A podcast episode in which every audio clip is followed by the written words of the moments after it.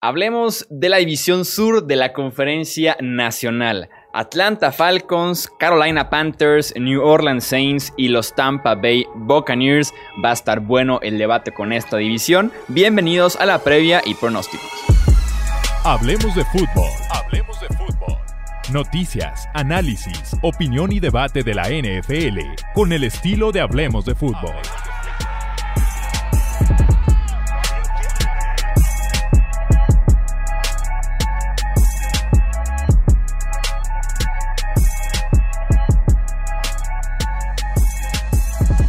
¿Qué tal amigos? ¿Cómo están? Yo soy Jesús Sánchez. Bienvenidos al podcast Hablemos de Fútbol. Un placer seguir con las previas.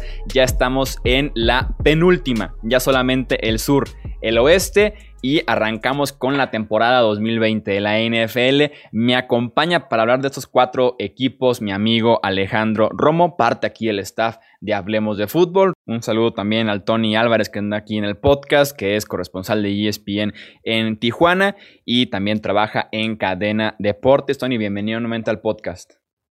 Yo, Alex, un placer como siempre estar con ustedes hablando de fútbol americano. Debo confesar, esto esto es en serio, que los he tenido a los dos en la cabeza toda la semana por todos nuestros análisis que hemos hecho y cada que sale una noticia de NFL recuerdo lo que decimos porque muchas veces ya sea por lesiones o porque se enojan los coaches, los jugadores, nos terminan cambiando los planes, esperemos que no sea este el caso en la División Sur porque pinta para muchas cosas buenas. ¿eh?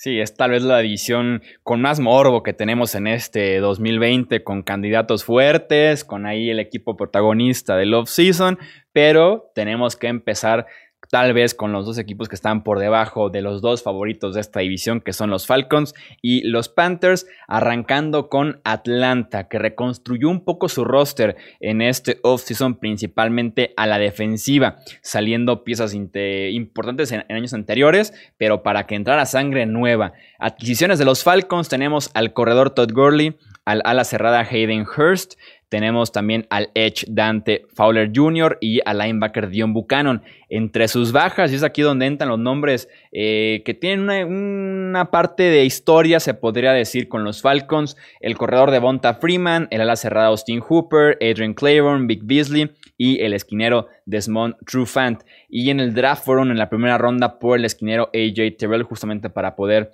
parchar un poquito esa eh, defensiva secundaria. La línea ofensiva creo yo que fue el gran problema de los Falcons el año pasado, en 2019. Tenemos jugadores sin experiencia como Lindstrom, como McGarry cuidando el costado derecho de la formación. James Carpenter que queda a deber como guardia, dejando solamente a Matthews y a Mac como buenas piezas en esta línea ofensiva. Y eso compromete una ofensiva que tiene mucho potencial. Matt Ryan, nos guste o no es un quarterback súper productivo año con año, pone números sí o sí en el marcador prácticamente cada domingo, acompañado de un Julio Jones, de un Calvin Ridley que creo que la va a romper este año como segundo wide receiver de Atlanta, un Hayden Hurst que también creo que la va a romper como a la cerrada de los Falcons y la gran incógnita, la de Todd Gurley en el backfield de Atlanta, insisto, una ofensiva con buenos nombres, con buen talento, pero que la línea pudiera comprometer nuevamente este ataque de Atlanta. ¿Cómo lo ves tú, Romo, este ataque de los Falcons? Sobre todo ahí con Todd Gurley. ¿Qué podemos esperar de, de este corredor que llega de los Rams? Lesionado, pero llegó a Atlanta. Es una de las situaciones más intrigantes que hay en la NFL. Realmente, ¿qué se puede rescatar de Todd Gurley, que hace un par de años era considerado como uno de los mejores corredores del NFL y que en tan solo un año se fue prácticamente del top 3, indiscutible, top 5, digamos, a un corredor más de la liga, a un corredor al que no se le tiene miedo y que realmente parece que se le acabó la versatilidad. Es difícil predecir qué, qué va a hacer de Todd Gurley, pero creo yo que se va a seguir viendo la regresión que ha tenido. Es una pena realmente que este jugador que en su momento fue tan bueno ya esté cayendo de la manera en la que lo ha estado haciendo por una lesión. Y va a ser una de esas historias de la NFL que, que se dice, ¿qué hubiera sido si no se hubiera lesionado? Probablemente uno de los mejores corredores en la historia de la NFL. Pues, bueno, al momento es una incógnita, ojalá y se pueda mejorar. Mis mejores deseos, Todd, si nos escuchas, ya sabes. Pero bueno, eh, fuera de, fuera de, hablar de Todd Gurley, me gusta mucho esta ofensiva. Creo yo que se, tienen problemas en la línea ofensiva, que no se tiene solidez en la posición de guardia, pero en la posición de, receptores me gustan bastante Julio Jones probablemente mi receptor favorito en la liga. Se me hace el receptor más versátil, puede hacer cualquier tipo de recepción, cualquier tipo de jugada. En mi opinión, el mejor receptor del NFL en los últimos cinco años.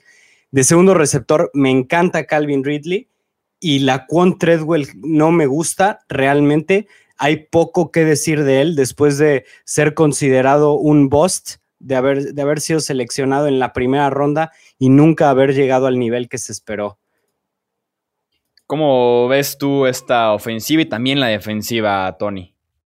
Sí, coincido con Alex en, lo de Gurley, ¿no? No creo que vaya a ser un factor de verdad significativo en, esta ofensiva, más allá de que tendrá por ahí su touchdown o su pasecito en tercera oportunidad para, para una primera y diez. Eh, pero con Julio Jones es más que, mientras tengas a Julio Jones y a Matt Ryan es más que suficiente, Calvin Ridley es un sólido número dos. Yo creo que el problema no es la ofensiva de Atlanta, ¿no? Más allá de que a veces Matt Ryan también puede eh, tener unos momentos eh, donde no dé el estirón y que tal vez por eso está un escalón más abajo de los Elite, pero es muy sólido, sus números siempre ponen números, ¿no? O sea, Atlanta tal vez su problema es del otro lado de la boida y ahí es donde me voy a concentrar. en teoría, en teoría, eh, la idea es que esté tal vez solo un novato, ¿no? Aquí en este mix que, de verdad marque una diferencia con AJ Terrell. Eh, pero por ahí hay otros jugadores que llaman la atención. Creo que la incorporación ahí de Dante Fowler puede ayudar. Creo que McKinley también, eh, que digo, ya tiene su experiencia en la liga, pero con ese grupo de pass rushers, un front seven que puede hacer ruido. Dion Jones es un buen jugador también. Eh, la secundaria es la que me causa un poquito de dudas. Eh, Ricardo Allen es un jugador de complemento y aquí va a ser titular. Keanu Neal es otro jugador que no, creo que no ha dado ese estirón, ¿no? Para lo que tenían invertido en este equipo. Y, y ahí es donde creo que va a haber problemas. Sin embargo, nadie está hablando de los Falcons en esta división. Y yo creo que van a hacer el ruido suficiente para pelear un puesto de playoff en, en, en el sur. Sí, estoy de acuerdo con la defensiva secundaria. Hay mucho, hay mucha duda con esta defensiva. Isaiah Oliver como número uno, híjole, ha tenido poco tiempo en la NFL. AJ Terrell novato, Darquez de Nar decepcionante. Creo que sí, sobre todo en este sur tan competido por aire pueden ser tiroteos con los Falcons prácticamente cada semana y veremos si por ahí la inversión al frente, como lo es Dante Fowler, puede ayudar un poquito más el pass rush, que estaba muy abandonado Grady Jarrett, porque han acumulado aquí picks altos, pero no han sido realmente productivos eh, llegando al quarterback, esa parte es clave y que se mantenga sano que han unido. Vimos un buen año de él y a partir de ahí ha decepcionado por el tema de las lesiones que no se ha podido mantener en el campo, al igual que Dion Jones. Vamos con los pronósticos para este equipo de los Falcons. ¿Cómo los tienes tú, Romo? A mí me parece que después de cómo cerraron el año pasado, creo yo que sí van a ganar ocho partidos, pero en el mejor de los casos nueve y yo creo que hasta ahí queda. No creo que todavía estén listos para volver a dar un salto hacia los playoffs y creo yo que hicieron un par de movimientos que no me gustaron en, en, la, pretemporada, especialmente seleccionando al cornerback AJ Terrell. No me gustó en absoluto la selección de este jugador. Entonces yo los tengo con 8-8, 9-7 en el mejor de los casos. ¿Cómo los tienes tú, Tony? Yo los tengo 9-7, 9-7 y por ahí en la parte baja, ¿no? De, de, esos clasificados a playoffs van a estar peleando un lugar. No me atrevo a asegurar que sí van a alcanzar a meter, pero, pero 9-7 a los Falcons. Yo tengo Atlanta 7-9 y si me encanta su ofensiva, ya veremos da un, si da un paso hacia adelante su defensiva, creo que se pueden meter esa pelea. Si se mantiene una defensiva un poquito floja, creo que van a estar por ahí en el, rango de 500, que es lo que han estado logrando en las últimas temporadas. hablemos ahora de los Panthers, un equipo que se renovó prácticamente por completo. Head coach, coreback, receptores, linieros ofensivos, capitanes a la defensiva, la secundaria. Por todos lados hay cambios en este roster de los Panthers. Salió un coach de mentalidad defensiva y de la vieja escuela como Ron Rivera, por ejemplo, y entró un head coach más moderno con toques ofensivos en colegial como lo es Matt Rule. Los Panthers, adquisiciones, el coreback Teddy Bridgewater, el wide receiver Robbie Anderson, el tackle ofensivo Russell Okung y el esquinero Eli Apple. Entre sus bajas, y es una lista prácticamente de lo mejor que podemos encontrar en la NFL entre bajas, el quarterback Cam Newton, el ala cerrada Greg Olsen, el guardia Trey Turner, el linebacker Luke Kuechly por retiro y el esquinero James Bradbury. En el draft, con un pick de top 10, fueron por el tackle defensivo Derrick Brown. Y todavía podemos agregar muchas más bajas, insisto, fue una renovación casi completa del roster, entró mucha sangre nueva desde el staff de cocheo hasta los jugadores en el campo, hubo un cambio de 180 grados con los Panthers y yo por eso no lo considero un equipo que pueda ser realmente peligroso y más porque el potencial en general de estos Panthers bajó. El, más claro ejemplo es coreback. Salió un ex MVP de la NFL con experiencia de Super Bowl, que si bien ha estado lastimado en los últimos dos años, pero no deja de ser un coreback con un potencial altísimo. Un, insisto, un ex MVP de la NFL y entró Bridgewater, que es un tipo que hace tres temporadas se dudaba de que si iba a volver o no a jugar en la NFL y que es un titular bueno, pero con un potencial muy limitado. Si bien te da un piso más alto, también viene con un techo más bajo y creo que a partir de ahí podemos encontrar casos en los que salió muy buen talento y entró talento a probarse o talento sin experiencia, talento que es menor y por eso no tengo en tan buena estima a los Panthers en este año y menos en esta división tan competida como es el sur. ¿Cómo los ves tú para este año, Romo? Definitivamente siento que es un año de reconstrucción. No hicieron ninguna contratación grande, ni mucho menos. De hecho, el único receptor, digo, el único jugador que fue, que siento yo que fue una contratación un poco notable, fue la adquisición del receptor Robbie Anderson, proveniente de los Jets. Y fuera de eso, no había, no, no, no, trajeron mucho talento realmente. Creo yo que van en la dirección correcta, trajeron a un profesional como lo es Matt Rule, un coach que se distingue por ser un reconstructor de equipos, lo hizo en Temple en su momento, lo hizo en Baylor hace poco y ahora pienso yo que va a tener éxito en hacerlo en las Panteras de Carolina. ¿Cómo ves tú a los Panthers este año, Tony? Fíjense, yo no soy tan fan de Matt Rule en Carolina. Eh, digo, me gustaba mucho en Baylor sobre todo, pero aquí creo que, y tal vez no, no, no por su culpa, sino porque la oficina a lo mejor no se lo puede dar, pero viendo este roster, no, digo, para esta temporada no va a ser factor el equipo de Carolina. Eh, Robbie Anderson me parece que es un muy buen receptor, pero me parece que es un muy buen receptor número dos. Y aquí llega seguramente para ser el uno, más allá que está ahí DJ Moore. Eh, todo va a recaer en Christian McCaffrey. Teddy Bridgewater tuvo los suficientes momentos buenos en Nueva Orleans para ganarse este contrato aquí. Sin embargo, otra vez va a ser el uno, esperando que esté sano. Y yo creo que se van a ver ciertas deficiencias ¿no? de, de él en la posición. La línea ofensiva es de un muy bajo nivel la defensa me cuesta trabajo creer en, en, la secundaria. El front seven es también de un poco de verdad que ofrecer. Eh, por ejemplo, ahí Brian Burns o, Shaq Thompson. Y en la secundaria, pues hay gente a la quien le tengo mucho cariño, como Trey Boston, por ejemplo, pero Trey Boston tristemente está para este tipo de equipos, ¿no? Donde no será un factor. Eli Apple es otro jugador que por algo lo dejó ir Nueva Orleans es un elemento también de complemento, ¿no? Eh, Dante Jackson, Marquise Haynes, que ya va pensando más en la presión del quarterback y está proyectado que inicie un novato como strong safety, Jeremy Chin, ¿no? Entonces, es complicado, esperemos que sí tenga tiempo para que con algunos elementos jóvenes pronto la oficina le pudiera ayudar a Matt pero no me gusta el futuro de Matt aquí por eso mismo, las limitaciones que pueda tener Carolina en la gente que está ahí arriba en el palco.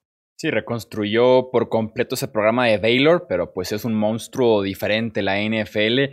Y aún así a mí la transición esa de college a NFL para head coaches, híjole, hay coaches que de verdad que están hechos para el colegial. Vamos viendo en el caso de Matt Rule. Porque si el costado defensivo, como bien lo mencionas, es 100% confiar en jóvenes 100% esperar a que sea un año en el que se desarrollen para tal vez aspirar a más en 2021.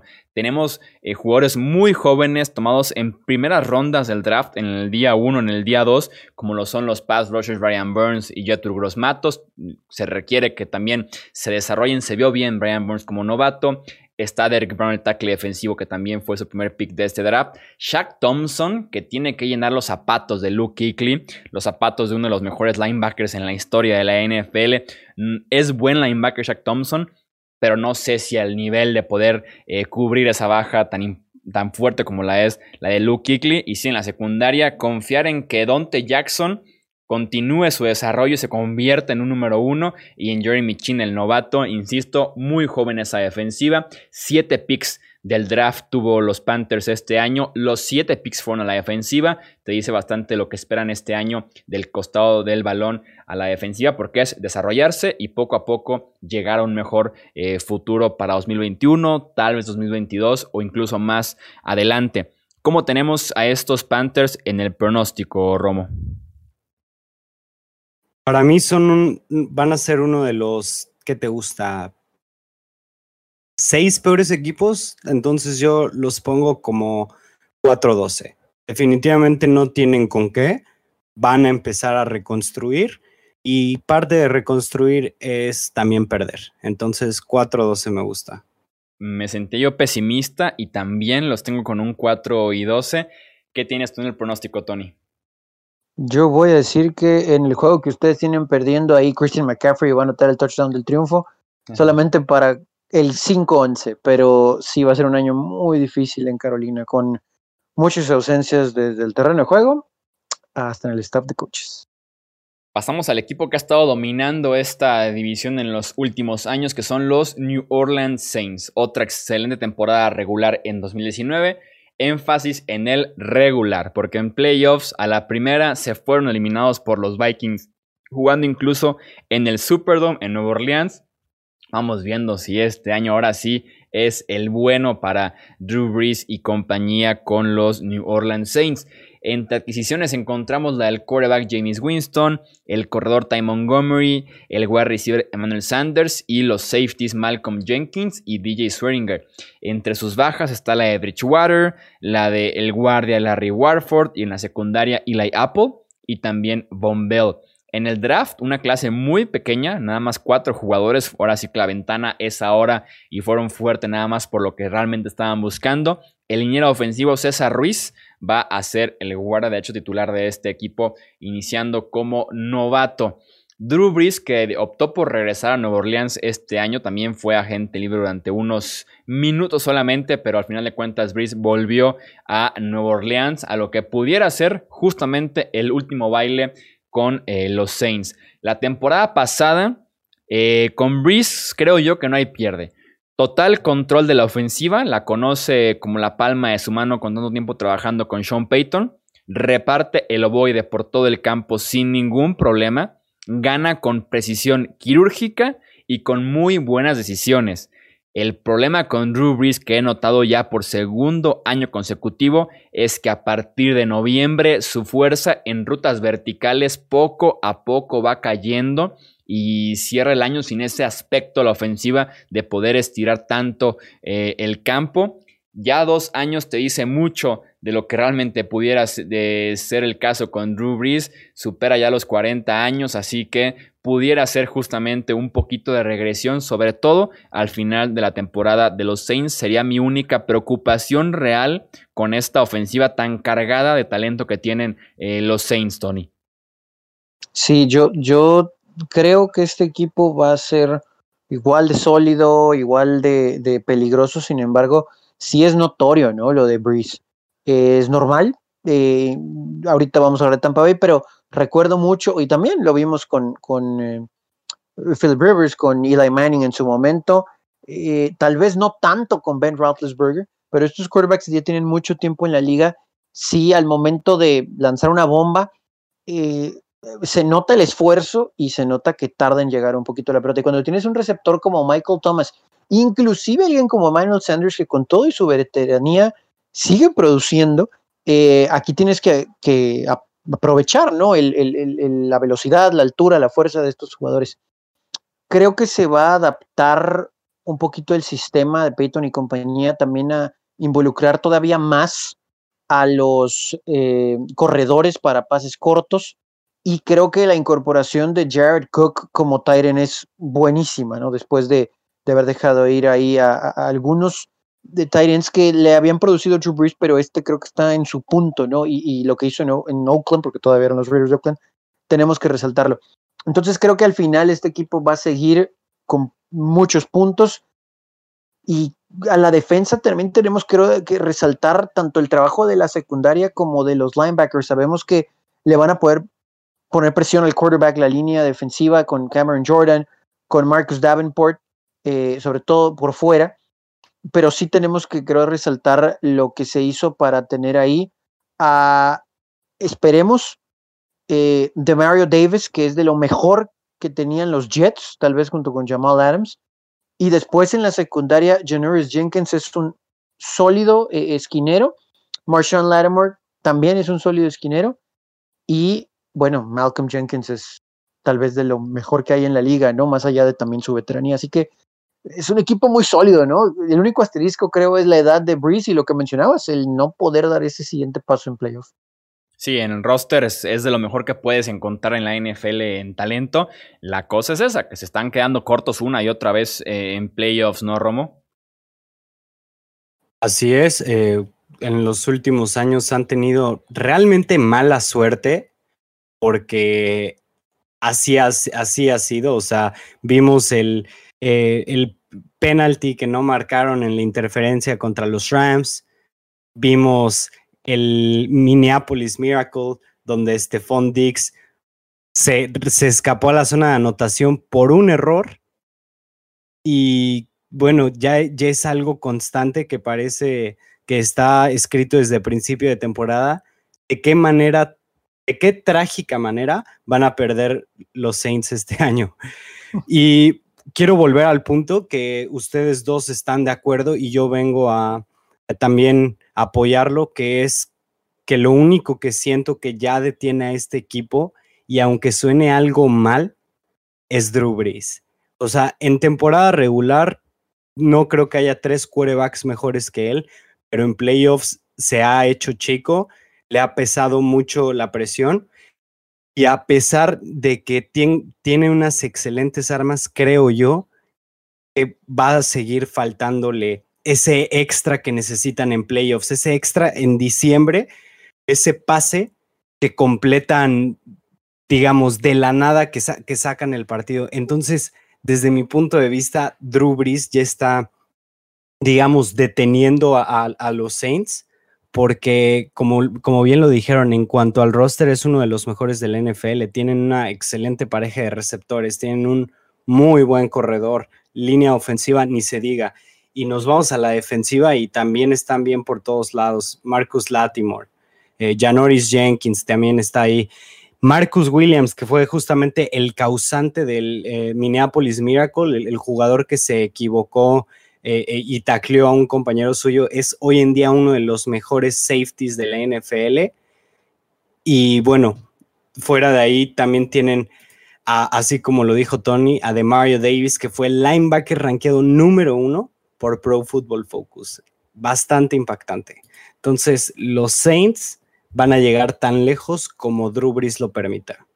Sí, lo tienen absolutamente todo. Lo tienen realmente todo. Me gustaría agregar a mí nada más dos cositas.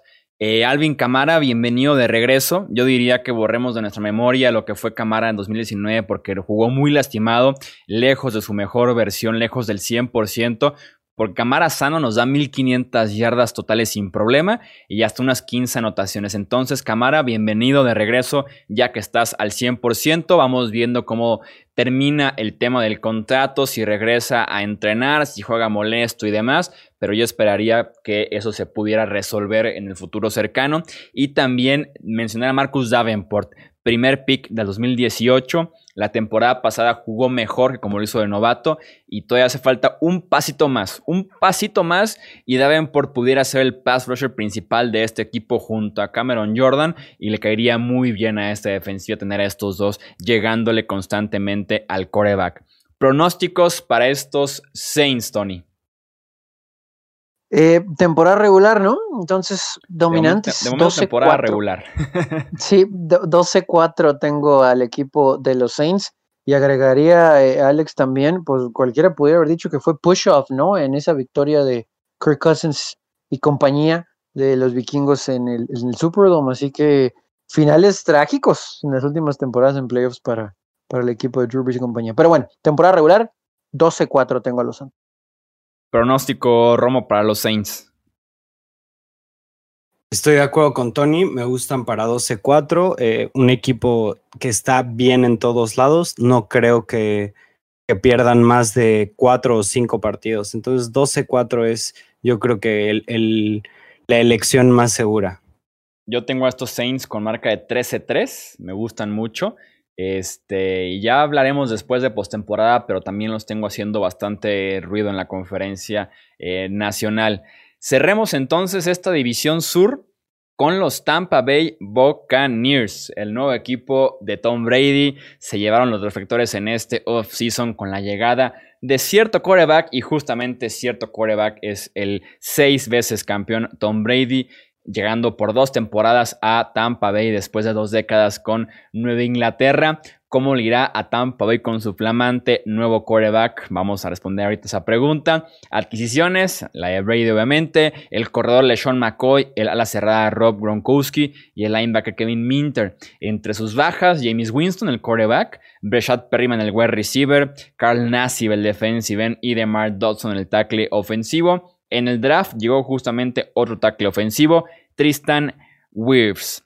Tom Brady cambió el frío de Boston por el calor de Tampa Bay, la seriedad de Belichick por la actitud de Bruce Arians y lo más, y lo más importante tal vez en mi opinión, las armas de los Pats que estaban muy pero muy limitadas por el excelente arsenal de guerra que tienen los Tampa Bay Buccaneers. La pregunta aquí es, Tony, ¿Cómo le va a ir a Tom Brady en Tampa Bay? ¿Qué esperas hablando solamente del coreback, nuevo, flamante coreback de los Buccaneers?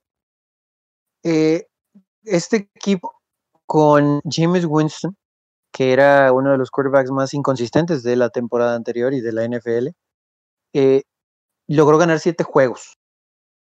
Tom Brady aquí va a tener tiempo porque es una línea ofensiva muy buena.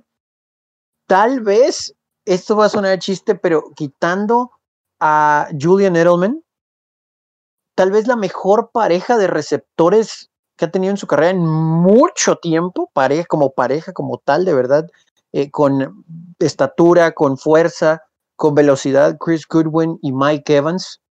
Tiene par de tight ends porque muchos tal vez se pueden deslumbrar por el regreso de Rob Gronkowski, que deberíamos de, porque creo que hasta le va a ayudar ese ese tiempo sabático que se tomó.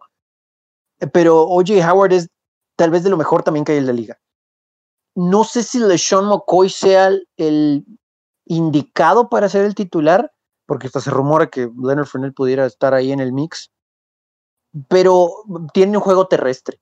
Le van a facilitar la vida a Tom Brady, le van a dar tiempo que a ratos no lo tuvo la temporada anterior en Nueva Inglaterra, y yo creo que Tom Brady va a tener una gran temporada. No voy a decir que va a, lanzar para 400 yardas por juego, pero productivo, sin problemas. No creo que le peguen tanto más allá de su edad y, que dentro de su edad siempre fue un quarterback que se sabía mover en la bolsa de protección. El rey de los quarterback sneaks. Cuando hay necesidad de correr hacia adelante, cuando se rompe la bolsa, lo hace bien, a pesar de que no, ya no se puede mover tanto y le da fuerza el brazo que mencionábamos un poquito con, con lo de Drew Brees también aquí con, con, con, Brady, pero creo que va a ser muy productivo. Creo que Brady va a tener una muy buena temporada. Tiene receptores de Pro Bowl, tiene buena línea, tiene un muy buen coach. Eh, no veo por qué Tom Brady no tenga éxito, ¿no? Misma pregunta, Romo. ¿Qué esperas de Brady este año? Pues es difícil realmente decir después de una temporada como, como la tuvo la pasada, que bueno, sabemos muchos que no fue su no fue su culpa, que realmente no tenía prácticamente a nadie en esa ofensiva, además de, de Julian Edelman. Y hablando de un quarterback que va a jugar a sus 43 años, o sea, realmente, ¿qué puedes esperar de él, no?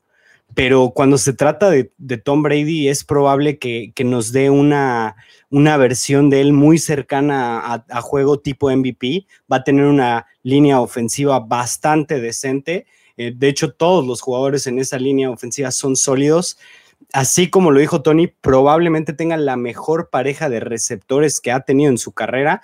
Eh, yo creo que desde el 2007, 2008 y, 2009 que se tenía a Randy Moss y a Wes Wecker, no tenía a nadie dominante al estilo que, que, son Mike Evans y Chris Godwin. Entonces, honestamente, yo pienso que, Brady nos va a sorprender a todos, o sea, que muchos después de la temporada pasada lo dimos como que ya estaba viejo, como que ya se debía de retirar, y creo yo, y me atrevo a decir, me atrevo a, hacer un bold prediction, que va a lanzar más de 4.500 yardas y más de 30 pases de anotación. Ok, ok, ok. Insisto, eh, bueno, como lo mencioné yo en la previa que subimos al canal de, YouTube, creo que el declive de Brady de alguna manera la temporada pasada fue una combinación de factores. Tal vez sí bajó un poco su nivel, tiene 43 años, naturalmente va a bajar su nivel físicamente por lo menos. Y también se combinó con las fatales armas que tenía en Nueva Inglaterra, lo cual cambia por completo aquí en Tampa Bay.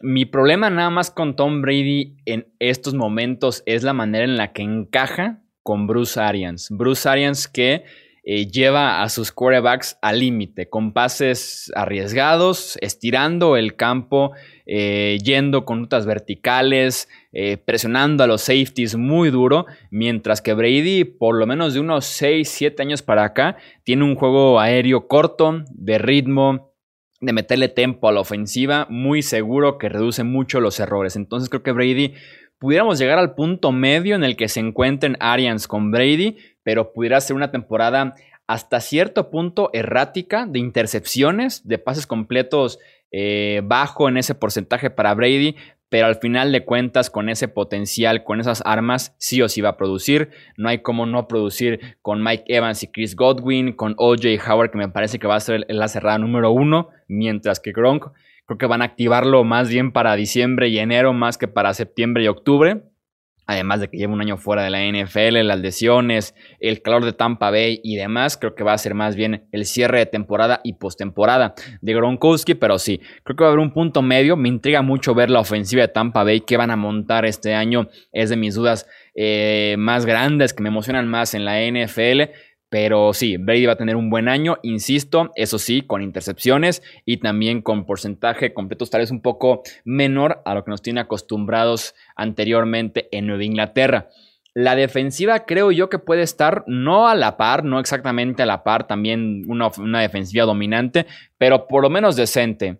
Tienen pass rush con Shaquille Barrett y Jason Pierre-Paul. Tienen muy buena defensiva terrestre con Lavonte David, Namu Su, Vita Bea. Y la defensiva secundaria que pudiera ser la que genera dudas, que tiene mucho joven involucrado. Es parte de una renovación total que han tenido los Tampa Bay Buccaneers de un par de años para acá en este costado del ovoide. Todos son del 2017 para acá. Todos tienen poca experiencia hasta cierto punto en la NFL, pero que poco a poco les dimos cosas buenas en varios puntos de sus carreras. Creo que la defensiva pudiera ser más que suficiente para que este equipo de Tampa Bay compita en el sur de la NFC. ¿Te gustaría agregar algo, Tony, sobre la defensiva o pasamos ya a los pronósticos igual para, para ti, Romo? ¿O quieren sangre de una vez? Eh, yo nada más rapidito, Yo nada más rapidito con la defensa, creo que hay elementos que, si bien tienen experiencia y nombre, eh, no sé si sea lo que este equipo necesite para complementar a esa ofensiva. Eh, Andama Kansu es un sólido jugador que todavía produce, pero creo que no, no sé si para esta división sea lo que se requiere para dar ese siguiente paso. Pita Bay es un buen tackle nariz, pero creo que tampoco es, tan, tan dominante. Ahorita mencionabas a Jason Pierre-Paul. Es un buen jugador, pero creo que también sus mejores años han quedado atrás. Y esa secundaria me deja dudas. Eso nos va a llevar al pronóstico en unos segunditos más. De una vez, Tony, de una, vez con el pronóstico. ¿Cómo tienes a Tampa Bay? Eh, yo los tengo 11-5. Eh, con eh, James Winston, este equipo ganó 7 juegos y con todas sus intercepciones. Con Tom Brady van a ganar 4 más y van a quedarse cerca de Nueva Orleans por la defensa. Pero sí se van a meter a playoffs. Romo, tu pronóstico para Tampa. Un 5 se van a meter a playoffs eh, definitivamente en, mi predicción, eh, pero no, no los veo llegando muy lejos adentro de playoffs. No creo que lleguen ni al Super Bowl y probablemente tampoco a la final de la conferencia y va a quedar una muy grande incógnita para el 2021. Yo también los tengo 11-5, coincidimos ahí el pronóstico con los tres. Pero yo sí tengo a Tampa Bay dando pelea en la postemporada, ¿eh? Los tengo por lo menos en la ronda divisional y en una de esas, la magia de enero de Arians, la magia de enero de Brady, el talento y demás, no descartaría por como máximo, como techo de Tampa Bay, una final de conferencia. Creo que, creo que va a ser un buen equipo. Fuera de todo el hype que los rodea, que entiendo que mucha gente está como hasta harto de Tampa Bay, creo que es real. Creo que es real el talento, es real la producción, la experiencia. 11-5 igual que ustedes, comodines en la división. Pero en postemporada creo que va a ser un monstruo aparte de la NFC, con la experiencia de Arians y de Tom Brady. Esa defensa de visitante en playoff, no sé, teniendo que ir a Green Bay, Minnesota, Filadelfia, Dallas, San Francisco, Seattle, no, no, no sé esa defensa. La defensa. Sí, sí, en ese sentido sí, más porque es una defensa joven en la secundaria, pudiera quedarle a deber por ahí a Tampa Bay a diferencia de otras defensivas en la NFC. Eso es todo entonces por este episodio de la División Sur de la NFC. Tony, Romo, nuevamente gracias a ambos por estar aquí en el podcast. Un fuerte abrazo. Chuy, un placer como siempre. Tony, también muchas gracias por estar aquí presente. Placer muchachos como siempre y redes sociales, muchísima interacción en Hablemos de Fútbol, así que continúen porque ya estamos a, a nada, estamos a un análisis del oeste de la Nacional de que arranque la temporada. Exactamente, ya eso nos queda una división ahí pendiente. Twitter, Facebook, Instagram. Recuerden suscribirse aquí a este podcast, dejarnos un review y también compartirlo con otros amantes de la NFL. Yo soy Jesús Sánchez y eso es todo por este episodio. Gracias por escuchar el podcast de Hablemos de Fútbol. Para más, no olvides seguirnos en redes sociales y visitar hablemosdefutbol.com.